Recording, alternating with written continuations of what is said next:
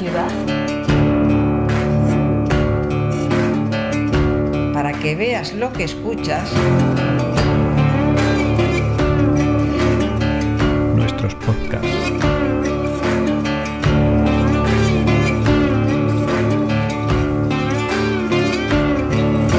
Ateneo de Saberes. Portadoras de registros sonoros urbanos.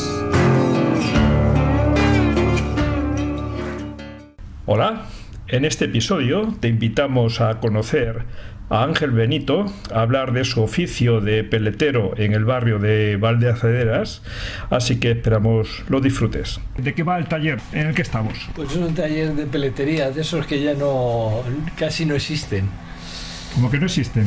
Hay muy pocos, cada vez van quedando que van quedando menos, se va jubilando la gente y la profesión no por motivos de, de dificultades económicas no se van renovando, no salen nuevos profesionales.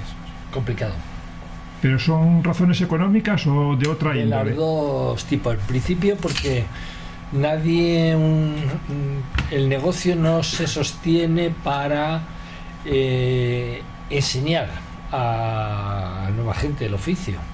Antes había ayudas para el aprendizaje y, y hoy en día no hay ningún tipo de ayuda. Entonces, un empresario no puede asumir la formación sin producir Ya. lógicamente, porque es un negocio que antes tenía tenía más recursos porque se conservaba, se arreglaba más. Hoy en día vendemos cuatro o cinco meses y de eso tenemos subsistir todo el año, Sí. con los gastos de todo el año. Bueno, lo cierto es que no ha sido fácil encontrar tu taller. Ha tenido que ser a base de alguna referencia de alguien del barrio que nos dijeron que existía este taller aquí, porque en la puerta no hay ninguna indicación al respecto, pero luego sí que por redes sociales y a través de página web está, está visible. Bueno, el, el tema de, de no estar muy localizados así de cara al, al público en general es por cuestiones de seguridad. Aquí movemos muchísimas pieles de mucho valor y por temas de seguridad no, no nos damos a conocer. Sí que nuestra trayectoria profesional está en todas las redes sociales, todas nuestras colecciones que hacemos todos los años, que somos yo creo que los únicos que hacemos colección todos los años. ¿En Madrid tú conoces eh, otros talleres similares? O... Sí, claro que conozco, conozco a todos los de la profesión prácticamente. ¿Y en Y- el barrio sabes si en este barrio concreto hay No, en este, en este barrio no hay, no hay nadie más. Nosotros vinimos aquí, bueno, por un poco de carambola. Necesitamos espacio. Nosotros siempre estábamos, est- hemos estado en García de Paredes, que no está muy lejos, pero habíamos crecido mucho y necesitamos espacio. Aquí eso nos había quedado muy pequeño. Bueno, pues la, casi de carambola, necesitábamos espacio, teníamos poco dinero y encontramos esto que era la sede de un banco, vamos, donde tenían los archivos. En realidad tenía la sucursal de Banesto, estaba arriba, que terminé comprándola. Y bueno, en principio solo me vendieron esta parte, pero bueno, aquí tenemos 800 metros. Sí. O sea que- ¿Pero el negocio lo iniciaste tú o te vino de, de herencia o cómo fue? Mm, No, te cuento un poco la historia. Mi herma- yo tengo un hermano que era peletero, pero no viene de tradición. A mí yo quería estudiar, mi padre me dijo que no iba a ser el señorito de la familia y que buscase un oficio. Y busqué esto. Y la verdad es que empecé barriendo y, y enderezando clavos y bueno, pues tengo una trayectoria que es, me siento orgulloso, la verdad. ¿Cuántos años prácticamente- de, de peletero? 52 años. ¿Pero a qué edad empezaste? Muy, muy, muy de A los pequeño. 14 años tengo 66, pues echa la cuenta. Y en el escalafón te recorriste todo, lo que, lo que es el sí, oficio. me he ido formando porque soy culo inquieto. Entonces, eh, primero mm, trabajé para, por cuenta ajena, después con 17 años ya me hicieron encargado, o sea que soy un poco pa- pabilado. Y a los 23 años monté mi primera pelutería. Y luego me he hecho broker internacional, he montado estructuras internacionales en Hong Kong, en China, en Bulgaria, en Italia, en Grecia. Sí. es bastante inquieto, no es, Sí, no sí, es un habitual en, en- en los oficios que vamos encontrando esa interna- No, y además sin ninguna ayuda, porque aquí todas las ayudas que te ofrecen los políticos tienen trampa, todas. Tienen trampas. O sea, no. no te dan nada. Es todo por pura propaganda. Pero el hecho de salir al extranjero era por pura supervivencia o, no, o por la inquietud de, era de- inquietud, era pues expandir el negocio. El, Mm. el- el negocio en España se me quedaba corto y gracias a la interna- internacionalización mía pues he aprendido mucho de los italianos sobre todo y de los chinos también. Sí. Los chinos en cuanto a estructura de en método de trabajo y de los italianos pues he aprendido mucho eh, técnica eh, eh, también una eh, una estructura de, de- de cómo hacer las cosas bien. O sea poniendo el acento en, en la calidad. He aprendido mucho la verdad que sobre todo de los italianos y de los chinos. Vamos concretamente a lo que es el taller. Exactamente, eh, bueno, hablamos de que eres peletero, estamos en un taller de peletería, pero exactamente la actividad en qué consiste. Bueno, aquí tocamos casi todos los palillos en el taller. En principio el taller está más eh, eh, está enfocado más al arreglo y hacer los prototipos. Bien sabes, como te he dicho antes, hacemos colección todos los años. O sea, eso creativo, que eso lo he aprendido los italianos, que no es algo, no, no te viene la, la inspiración de la noche a la mañana, sino que es un- una cuestión de trabajo, de sistema, de método. Y aquí hacemos prototipos eh, en el taller, pero sobre todo damos servicio de arreglo y de, y de todo tipo a, a nuestras tiendas y a algún cliente también. Porque Pero nosotros- estamos hablando concretamente de prendas de vestir. Sí, de prendas de vestir, prendas de peletería. Entonces, pues en las tiendas venden una prenda, le queda corta la manga, pues hay que alargarla. Le queda larga, hay que cortarla. Eh, le queda ancha, hay que estrecharla.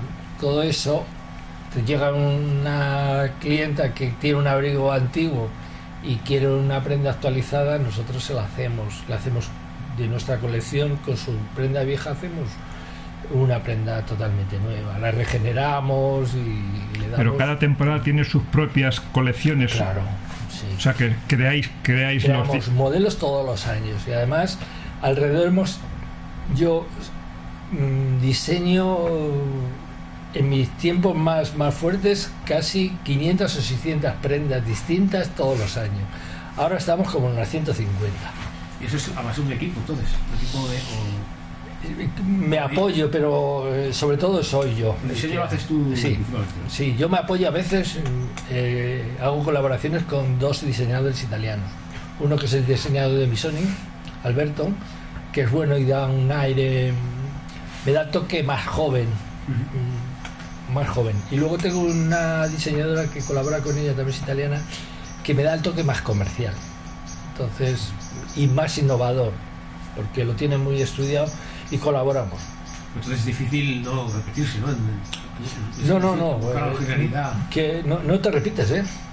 Hay, esto es como, no sé, como las combinaciones de, de colores, pues infinito. No, no, no, no, no te quedas. Y luego, hombre, hay unas, hay unas leyes de, de tendencia del mercado que te marcan. Por ejemplo, los coloridos te lo marca siempre en la feria de París del tejido. Entonces eso marca las tendencias de colores. Ya tienes ahí un elemento que cada año di- difiere del anterior. Porque luego vas a encontrar esos colores de tendencia, lo vas a encontrar en el bolso, en el zapato, en el vestido, y lógicamente en la piel. Nosotros son colores de tendencia. Pues hay un verde, pues es un verde determinado, no es un verde oscuro y uno claro, es un verde determinado. Entonces a partir de ahí, luego los volúmenes de las prendas lo marca la tendencia. Pues ahora la tendencia es alargarse las prendas. Se han acortado en un tiempo, hace como cinco años se acortaron mucho y ahora la tendencia poco a poco, que es imperceptible de un año a otro, tú te das cuenta de dos o tres años y ha cambiado totalmente. Y luego yo me inspiro mucho en la calle. Voy viendo la calle, voy viendo prendas del textil y me la imagino con piel. Combino mucho mm, materiales eh, del textil, como nylon, lanas, cashmere o angora, con, eh, con las pieles. No, pero, pero la cuestión es, piel estás hablando de... Porque veo que tienes aquí pieles de... No sé cómo se llaman, de peletería. de peletería fina, se, cuero, se dice. El cuero, el cuero hace como seis años que dejé de fabricar cuero. ¿Por qué? También diseñaba el cuero. eh, competir con las con las eh, las marcas eh, sobre todo las de, de- como como Zara y todos estos que son todo de importación pieles malas era prácticamente imposible entonces por espacio en las tiendas por, por beneficio incluso eh, decidí cerrarlo porque no, no te daba margen no había margen para eso entonces Claro. estoy muy centrado en el pelo El pelo. Pero claro, el pelo eh, eh, teñido, tiene cambio de colores. Pues Claro, mira, eh, hace unos años, 20 o 25 años, no había una piel teñida, era muy difícil.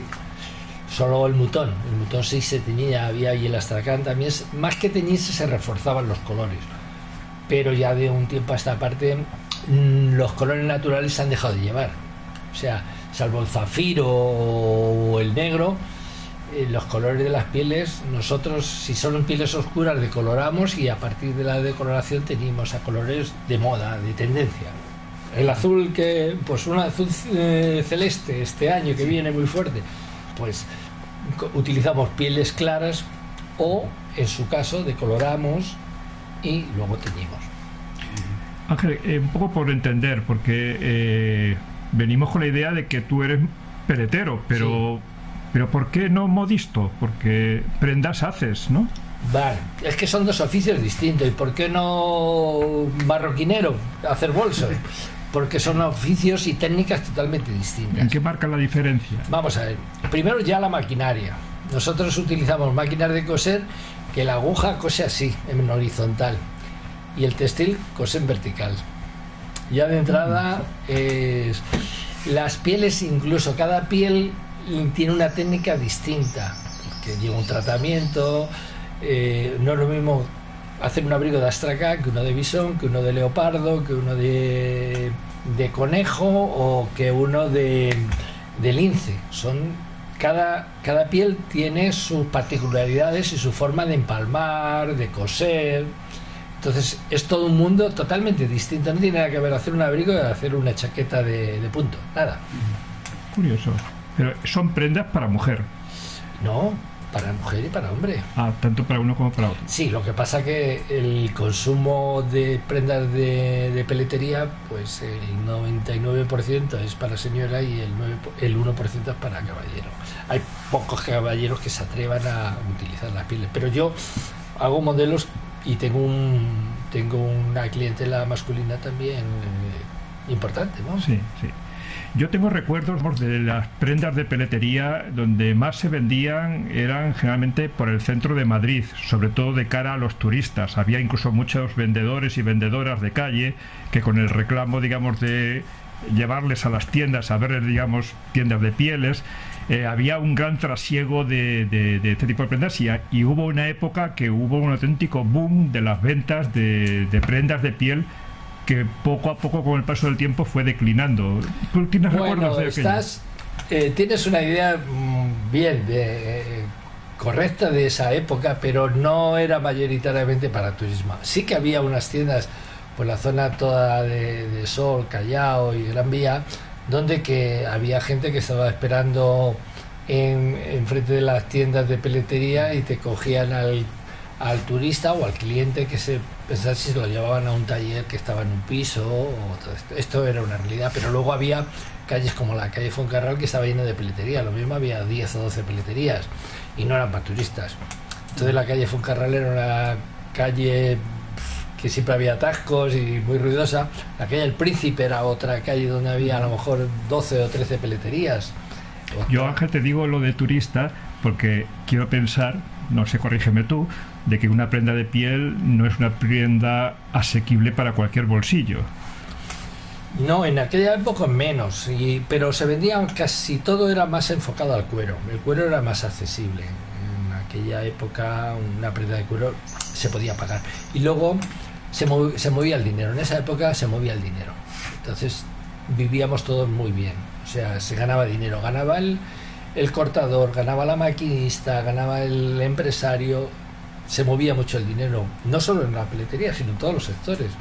El de los electrodomésticos, había un boom de consumo en los años 60 y 70 ha habido realmente se movía dinero luego nos han ido entrando las crisis una tras otra y ya ves que la- el pequeño comercio sobre todo está muy tocado porque los hábitos de consumo han cambiado radicalmente. Ha venido Internet, se compra mucho por Internet. Ahora está Amazon, están los chinos, eh, Alibaba y todas estas plataformas de consumo restan mucho. Y luego en los grandes almacenes o los centros comerciales, más que los grandes almacenes, los, gran- los centros comerciales atraen mucha gente, sobre todo los fines de semana. Eh, o sea, los hábitos de consumo han cambiado y el pequeño comercio, y la peletería es un pequeño comercio, eh, pues está sufriendo pues todo este tipo de, de cotas de mercado cada vez menores. Claro, no sé si habrás visto el cambio de, de clientela o de, o de modos de, hábitos de consumo. Los hábitos de consumo y sobre todo la, la peletería la- en concreto. y toda la necesidad y ahí vamos muy de la mano de la joyería por ejemplo antes el foco que nacía un bebé pues se le compraba ya una medallita eh, se cumplían 18 años se le compraba el primer abrigo de mutón eh, todas esas eh, tradiciones que había luego hubo un momento dado que todo el mundo por estatus tenía que tener un abrigo de piel. Toda la mujer tenía que tener un abrigo de piel. Entonces fue un boom. vino mucha gente que no era que era totalmente ajena al, al- al sector. Totalmente ajena, que, eran revendedores, compraban y, vendían, pero no eran. Y muchos son los que más han resistido, porque, bueno, pues eh, en la fabricación siempre hay más problemas, pero en la venta, compra-venta, se sacaba un beneficio y más en esos en esa época se vendía mucho. Y a lo largo de tu trayectoria profesional, que es muy larga, eh, has ido viendo los justos en, eh, en- en los tipos de prenda, o vez- Claro, por pieles. o por- fundamentalmente, mira, a lo que os comentaba ahora de los hábitos de consumo, antes se compraba una prenda por estatus y porque duraba para toda la vida. Se utilizaba, se utilizaba solo en las como para ceremonias o para ir a misa, eh, bodas, para acontecimientos y hoy en día se vende la piel ya para el uso diario. Entonces, antes eran abrigos largos, ostentosos, incómodos, pesados, y hoy en día, si haces una prenda pesada no la vendes, eh, tienes... Nosotros, los parámetros que a la hora de diseñar en los que me baso son ligereza, moda, colorido y precio también, porque hoy en día si pasas de un precio una prenda es muy difícil que, que la vendas. Háblanos de precios. Tienes ahora mismo el nivel de, de consumo de la gente, lo que pase de 2.500 euros es complicado venderla. Ya tienes que diseñar también. También es verdad que con- al ser más cortas pues llevan menos consumo de pieles y, y nos podemos ajustar más a, a lo que quiere el mercado. lo que, ¿Has creado tu propia marca? Claro, yo tengo dos marcas. Tengo una marca que es Ángel Benito, que está eh, es venta al menor, venta directa, pero que va de la mano de una marca internacional que es Dinafur, que es eh, la venta mayorista, vendo a otras tiendas. Y una sin la otra es difícil subsistir, porque una colección de las que yo preparo eh, cuesta una millonada. Entonces, si no, si no la rentabilizas vendiendo al mayor, sería imposible que un peletero con las tiendas eh, rentabilice esa colección. Me nutro de los dos, de los dos, de la, de la venta al menor y de la venta al mayor.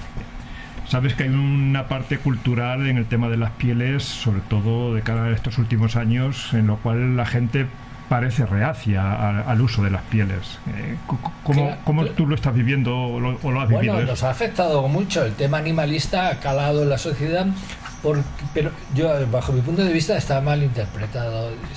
Se da este tipo de educación o este tipo de enfoque en, en la, propia, en la propia escuela, pero con un enfoque ecologista que es erróneo, porque una prenda de piel es una prenda orgánica que nace y dentro de 40 años vuelve a la tierra, sale de la tierra y vuelve a la tierra, porque es orgánico, o sea, se descompone.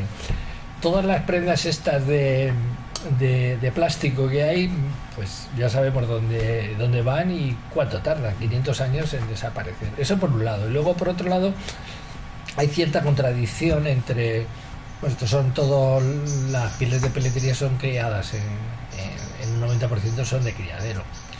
Y se crían pues igual que los pollos Entonces hay mucha gente que puede tener reacia al consumo de pieles porque les da pena a los animales, aunque son las pieles, no son los animales.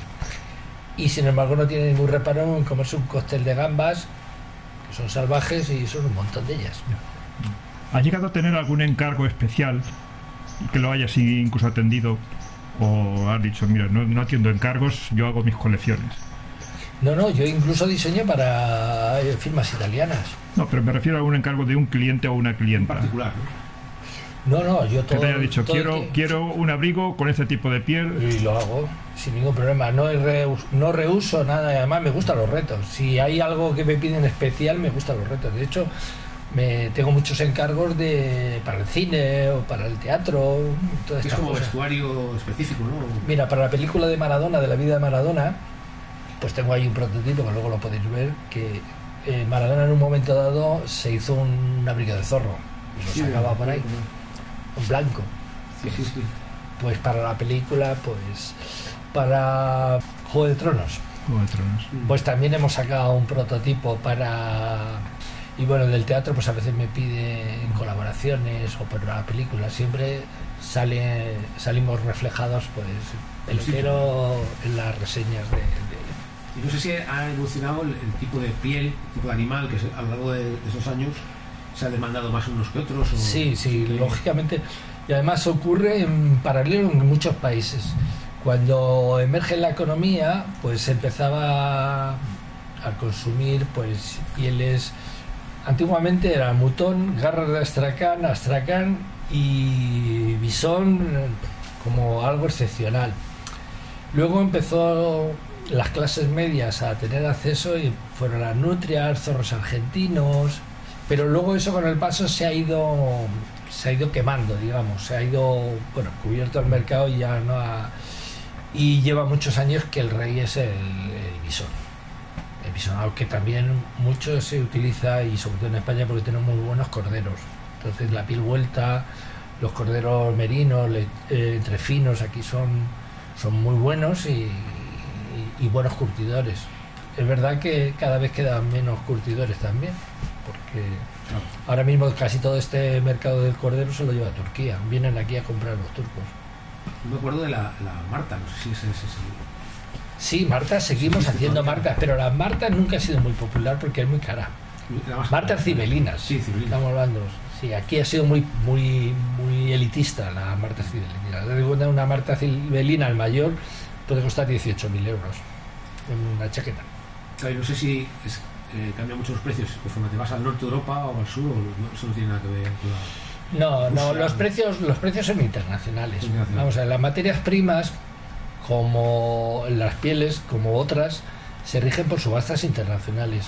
Yo creo que hoy por hoy soy el único español que está acreditado en todas las eh, subastas internacionales de pieles como broker. Además, coincide que tengo el mismo número de comprador en todas las subastas. Y eso es lo que marca el precio. Entonces, lo mismo lo compra un chino que lo compra un español, que un italiano, que un danés.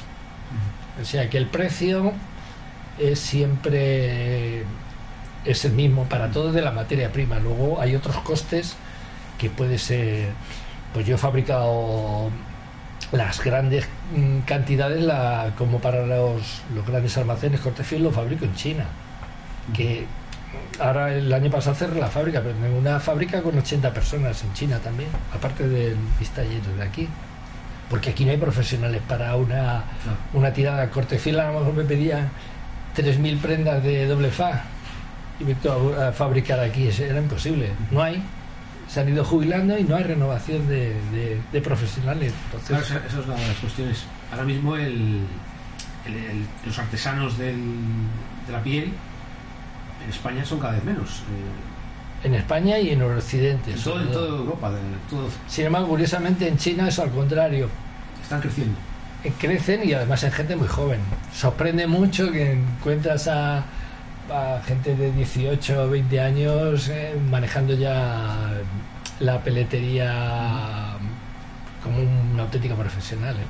Pero porque allí en la prenda de piel es considerada de prestigio, cosa que a lo mejor aquí, mira, aquí se ha ido mercado- perdiendo. El mercado de la piel hoy por hoy lo consumen. El, de toda la producción mundial de pieles, el 90% lo compra China.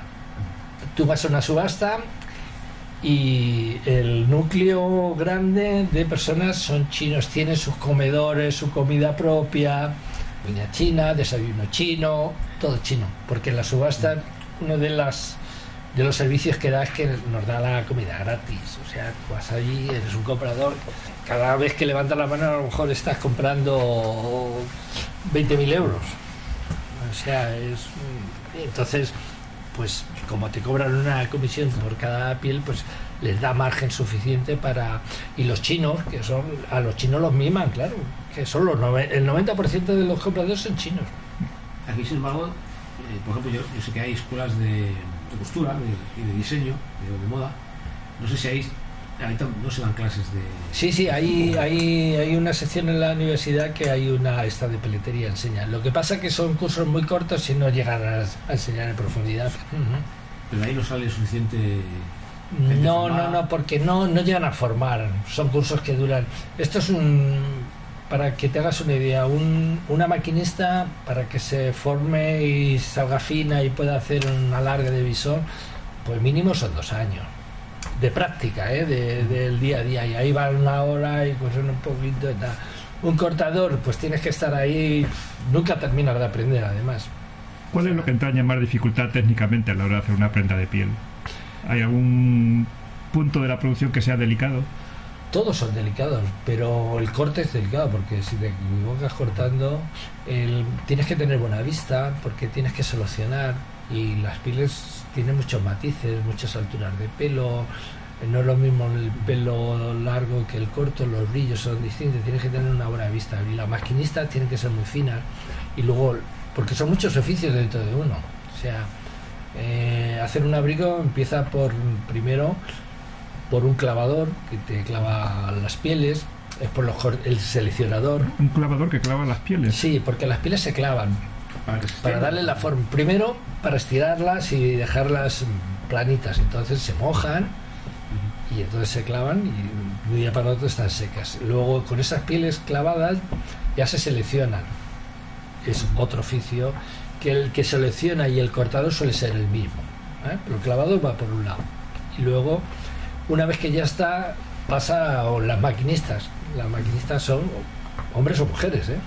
Entonces, eh, se cosen lo que las directrices que le ha dado el cortador, lo cosen, y luego vuelve al clavador. Cuando ya está la prenda empalmada, digamos, pues para darle ya toda la, la forma y que vayan, pues las calles sean del mismo ancho, bueno, lo que requiera el diseño. ¿ves? Todas estas tiras tienen que tener el mismo, Las el mismo tiras, que ancho, las tiras. iguales. Entonces todo eso que tenga una forma así ondulada, depende la, depende la parte del cuerpo que sea. Pues eso lo, lo hace un clavador. Y luego hay otro oficio que es el, una vez que ya mm, se desclava, pues hay que refilarlo todo y otra vez otra maquinista tiene que montarlo, que también en algunos países como en Grecia son especialistas solo, maquinistas solo para montar. Y luego entra ya el tema de una forradora, que es la que ya remata los bordes, pone los corchetes o los automáticos que sean y coloca el forro. O sea, fíjate la cantidad de, de personas que intervienen en una prenda. No lo hace una persona, lo hace todo el Pues corrido. que es un, equipo el que trabaja Claro, sí, cuántos, ¿Cuánta gente puede para, El equipo para suele ser una- cuatro. Cuatro personas. Cuatro personas mínimo. Cada, cada, eh, eh, cada equipo lo forman cuatro personas. ¿Y los útiles o herramientas son máquinas o hay una No, labor, hay, una muchas, labor a hay mano? muchas herramientas, no solo máquinas. Las máquinas sí utilizamos. También utilizamos la máquina como de costura. Lo que pasa es que distinta.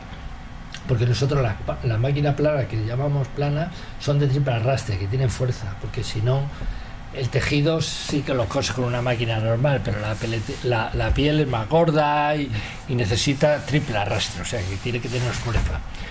Eh, luego el cortador pues tiene peines, tiene mm, dress, tiene mm, ruletas, eh, tiene cuchillas, tiene una, una, una serie de, de herramientas específicas como son unas pinzas, que es con lo que cuando se clava, se clava con unas pinzas que engancha la, la pinza, sujetas y, y- y golpeas y todo va con clavos.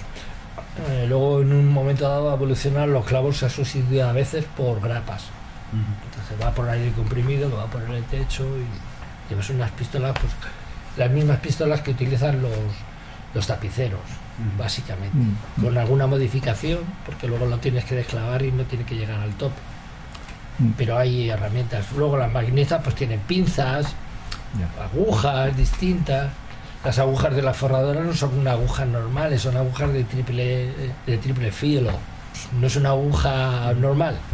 Pero vemos que a lo largo de todo, desde el comienzo, que es el diseño, hasta que acaba la prenda, vemos que es una tarea que hay mucha parte artística, digamos, también, ¿no? creativa. Claro, la- Eh, en principio el, eh, la parte creativa la crea el- en el diseño, en el dibujo ya que empiezas, ¿no? Aunque a veces mm, directamente vas a la práctica, no tienes ni que dibujar.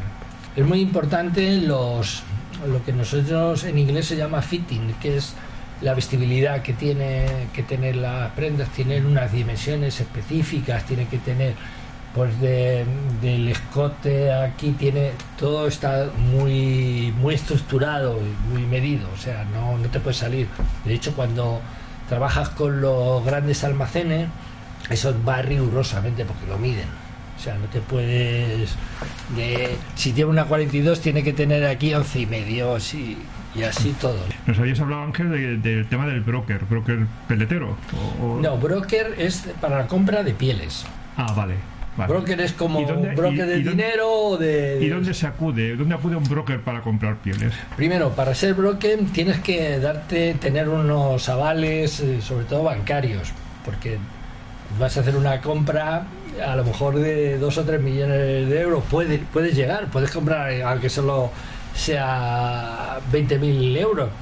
Pero Estoy entendiendo normal- que es una subasta. son subastas, son subastas. Eh, ahora es- está muy revolucionado el, tema de la subasta porque tienen también, con esto del COVID ha habido muchos problemas. Entonces, las subastas eh, básicamente están Dinamarca, que es la Copenhagen Food Center, en Rusia y en América prácticamente ha desaparecido. Estaba Seattle, el estado de Washington, y en Canadá había dos, una cerrado, grandísima, NAFA, y queda una pequeñita que es en eh, eh, Harvard en Norway, que está en el norte de... muy tradicional, muy, muy casera, casi familiar, pero que se dedican a la venta de sobre todo pieles salvajes de Canadá. A ver, y llega Ángel allí a una subasta, ¿y qué hace Ángel allí con, Pues con, lo, con- con lo- tanta gente como lo normal, no somos, además es como un circo, esto eh, no, no se mueve más de 500 personas, ¿eh? Y no, Ya los conoces. claro, a todos nos conocemos, esto es como una familia. Entonces tú llegas y demás, hacíamos la turna, empezábamos en Seattle y eh, las casas de subasta lo que te, te proponen en muchas salas con unos tableros y unas luces especiales eh, los lotes y tú eliges lo, pues el color, la talla que quieres, todo está muy catalogado, ya te lo dan muy catalogado. Entonces tú haces tu propio catálogo, haces tu informe y luego eso tienes unos días previos y luego los días de subasta en la sala, pues empiezas a, lo mejor a las 8 de la mañana empiezan a subastar y estás subastando todo el día, pieles, lotes de pieles. Entonces, tienes tu, tu propio catálogo con tus anotaciones, estipulas el precio que está dispuesta a pagar y hay una competencia. A veces la alza, a veces a la baja. ¿Quiénes son los más agresivos? Depende el- cómo está el, el mercado de caliente, pero los chinos son duros. Los turcos también, porque a veces... Pero yo tengo mi táctica que no me paso, si tengo un precio de 25 dólares por piel, mm, siempre me va a salir alguna que con alguna característica, con una, con otra, yo voy a pagar por la talla tal, Examinas el, el, Claro. el material. Y además no los examino una vez, los examino dos veces porque a veces el cerebro te... Depende si estás más eufórico o menos eufórico, haces una valoración distinta y suelo hacerlo dos veces. Y luego os vais a otra, a otra subasta, si. Sí, pues terminamos en... Normalmente son una semana antes y cuatro o cinco días de, de- y de ahí dos o tres días de, de descanso y volamos a, a Toronto, que es NAFA. Y ahí en Toronto, pues la misma historia. Vas revisando pieles y, y haces tu catálogo. Y, pa. y normalmente la de Norway es una subasta más pequeñita que dura menos y hay menos pieles y son además son pieles salvajes que ya es un tipo más más concreto de pieles que y no vaya- ya no va tanta gente pero hay de todo porque ahí subastan hasta los osos polares blancos estos osos que casi ocupa toda esta habitación la piel de un blanco Pero habrá, digamos, pieles que están prohibidas en el sentido de no, comercialización. no hay, para- no hay ninguna piel o alguna prohibida. restricción Todas en algún están- país de importación. están reguladas. Por ejemplo, los los osos polares pues están regulados. Son eh, llevan están sujetos al Tratado de Washington del año 81. Luego hay muchas pieles salvajes, eh, marmotas, que es el mapache, raccoon en inglés. Pues todo esto es eso es plaga. O sea, se meten por las casas y hay plaga. Entonces hay muchas, no hay ningún problema. Coyotes. Los coyotes no están regulados, pero los lobos sí. Porque un lobo puede medirte 5 metros. ¿eh? Las pieles eh, normalmente en subasta están secas. ¿Nos enseñas el taller? Sí. Venga, vamos. Sí, una tengo que preguntarle. Hemos visto siempre cuando, cuando estamos, bueno, podemos ir. Cuando estamos siempre artesanos, siempre está el problema de la producción industrial. De máquinas que hacen. No sé si aquí afecta menos, porque en otros, en otros oficios ha sido la ruina, ¿no? No sé si aquí. Aquí no, porque sabe- lo artesano. ¿Sabes lo que pasa? Que es, aquí es todo artesano. Aquí el más ruido es una máquina de coser que no hace ruido. Bueno, pues esto es el taller. Estas son las pieles ya curtidas. Uf, aquí es un taller que Claro, hay que tú, el cantidad color, de este- perchas, este, es el color que ponéis vosotros. Este eh, es, esto es un castor. El col- claro, un castor no es de un color azul. Claro, por eso digo que estos. Entonces, este que hemos hecho, o sea, esto lo primero que se hace es curtirlo. Después se rasa. Se le corta el pelo largo porque Sí. ves que aquí hay un pelito más largo, es el, el castor tiene Sí. el pelo más largo. Después se decolora porque es más oscurito y luego ya se, se tiñe. tiñe, ¿no?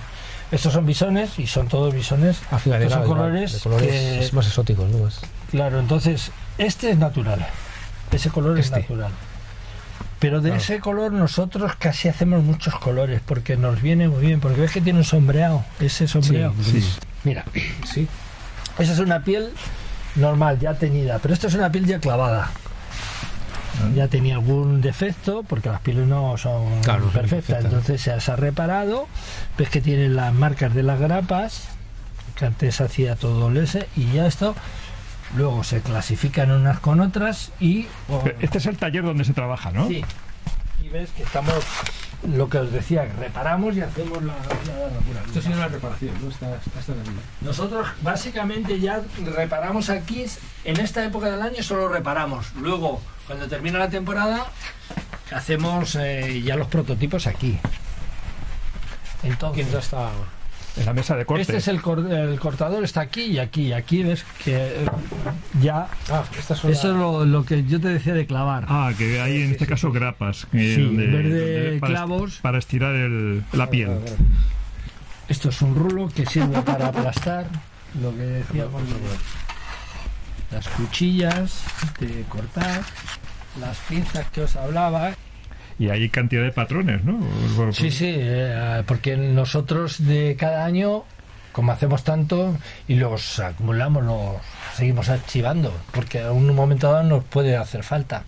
Sí, bueno, esos son, eh, digamos, trozos que nos sirven para Son retales, ¿no? reparaciones. Esos son retales. Pero cuando te llegan las, pie- las pieles, ¿qué te llega? ¿Un camión o una caja? o cómo, cómo- cómo- Bueno, depende como puede llegar un, un tráiler con, con cajas de, de pieles. Pero tanto, aquí no tienes espacio para, para meter aquí. Bueno, sí que tenemos espacio, es que esto es muy grande. Esto es un taller, pero luego una vez hay luego almacén y hay más cosas. Esto es una máquina que hace un tipo de pespunte, se llama tartaruga. Esta ya es la típica de peletería normal, que va en horizontal. Y esta es la máquina de triple arrastre La que decías. que utilizamos, que es vertical pero que tiene mucha fuerza. Es una máquina Parecía la de industrial. coser, ¿no? Pero. Es de coser, lo que pasa que esa pues cose cuero, Ah, pues eh, aunque Ah, también ah, cosemos ah, forro. Y eso es una la máquina típica de peletería. ¿Se, ma- se manejan con pedales? Sí, Como de. Vamos a ver, un pedal sirve para abrir el platillo. No. Este abre el platillo. Claro, con esto tú abres el platillo. Con esto tú ya le metes un como algo para coser, metal y lo coso. No, no, eso es un forro. Pero, lo- pero cada pedal tiene una función. Sí, un pedal es otro para, para ya mover la aguja. Esto es una piel de astracán. De Astracán. Las garras de Astracán, que es, eh, es típica. Pero la garra es la pata del astracán, estos son trozos. Eso es- ya no se usa, o sea, siguen utilizando la garra. Sí, sí, sí, sí. Lo que pasa que es de las cosas que ha evolucionado que ya se gasta poco. Tú también, desde coser. Yo sé todo, Todo. desde forrar a cortar, coser. Yo me he ido, he ido formando en todo. Aunque empecé enderezando y barriendo. Pero tiene paño todavía también. Bueno, esos son los forros. Ah, es vale, que nosotros vale, vale. trabajamos, pero lógicamente trabajamos con el paño, porque ¿ves? Esto, Sí, este es el. esto es nylon, es el típico plumas, ¿no? Esto es llama, nylon, Está forrado. que ya le hemos metido la pluma. Entonces esta es una prenda que es reversible, se lleva Claro. por los dos Por lados. dos lados. Qué chulo. Esto es una máquina de planchar industrial. Ah. Que quede más brillante, Ah, para que, que para quede que más suave. Ya, ya, ya. Después tiene bombos, dos bombos, Esto que es eso Ah, es como al cortar. Estos son linces y lo que yo decía, las.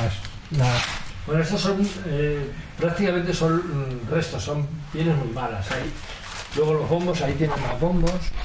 Esto cuando Este. se terminan o están en, en determinados procesos, como cada vez que cortamos las pieles, cortas pelo, porque la, la parte que cortas del cuero se corta en pelo, entonces se queda enganchado y se mete ahí para soltarlo. Y también para ablandar el cuero. Esto es un laberinto, ¿eh? Si esto estaba, estaba comunicado, ahora estamos haciendo algunas modificaciones. Esto es sala de, de forros y telas también, crudillos, nylon. Esto es un pequeño almacén de pieles. Estos son los castores teñido, pero el pelo natural. Sí, el pelo largo, largo, sí, sin cortar. sí. Pues aquí tienes una serie de pieles. Madre mía, tienes aquí. mía, lo que hay Es aquí. una locura, ¿no? Estos son eh, nada más. Pero esto no es nada. No es nada. Nosotros en nuestros almacenes de Grecia, de Grecia, de China, 20 veces esto. No tiene nada que ver. Sí, aquí hay de todos los tipos de animales, ¿no? Sí, bueno, esos son martas, zorros, más martas, bisones, boscas, astracanes. Claro, es que yo, yo eso lo recuerdo de mi abuela. Mi abuela tenido un abrigo de esto. De, de, De Astracán. Mm, era- No de Astracán del bueno, sino de este, de Sí, este las garras. mezcla, Ahí hay trozos y hay garras también. de esa mezcla, ¿no? La garra es la, la pata. Eso, los también cuellos es de zorro trabajo. también hacemos muchos cuellos. ¿Ves? Estas son las garras de astracán. Exacto. Pero este de otro color, ¿no? Bueno, esto es un color de... Estos son prendas que nosotros hemos hecho. Y las patas de las pieles, pues las mandamos a Grecia y nos lo hacen. Y ellos lo que hacen es todo esto juntarlas, ¿no? son, son piezas que tienes que juntar. Separadas. Es una pata, otra pata y luego trocitos. Si van, van juntándolas, ¿no? Entonces, claro. Juntando. Esto es una labor de chinos, de chinos, ¿eh? ¿eh? Sí, sí. De- Pero de griegos en este caso. Fíjate qué curioso que por dentro que es un puzzle y por fuera Queda como homogéneo, ¿no? Queda como... queda- queda- Son artistas, los griegos son buenos. Y esta pintura. Eso es un mutón antiguo. De ah. Eso lo tenemos para combinar por si viene algún arreglo o alguna cosa. Esto ya no se trabaja, ¿no? Esto ya Se trabaja poco por el porque pesa. es muy pesado, ¿no? Muy bien, Ángel, pues, pues nada, ha sido todo un descubrimiento el taller de peletería en, en este barrio. Ahora somos pocos y es que no podemos, nos da, no damos abasto a, y no encontramos gente tampoco. Primero, el negocio no, no da para tener mucha más gente y luego eh, no hay profesionales. Ahora se me va a jubilar en, en julio, se me, jubila, se me jubila una maquinista y me voy a ver y desear para encontrarla. ¿Y ves una sucesión en tu negocio? De... Tengo mis hijas, pero mis hijas y están trabajando con, conmigo, pero no, no tienen la capacidad. Esto es muy sacrificado. Pero te veo todavía con mucha energía y mucha fuerza, Ángel. Sí, sí, eso. A pesar de, de que estás ya, pre, ya jubilado no te spoilerás nunca como un teórico. No, no, llevo.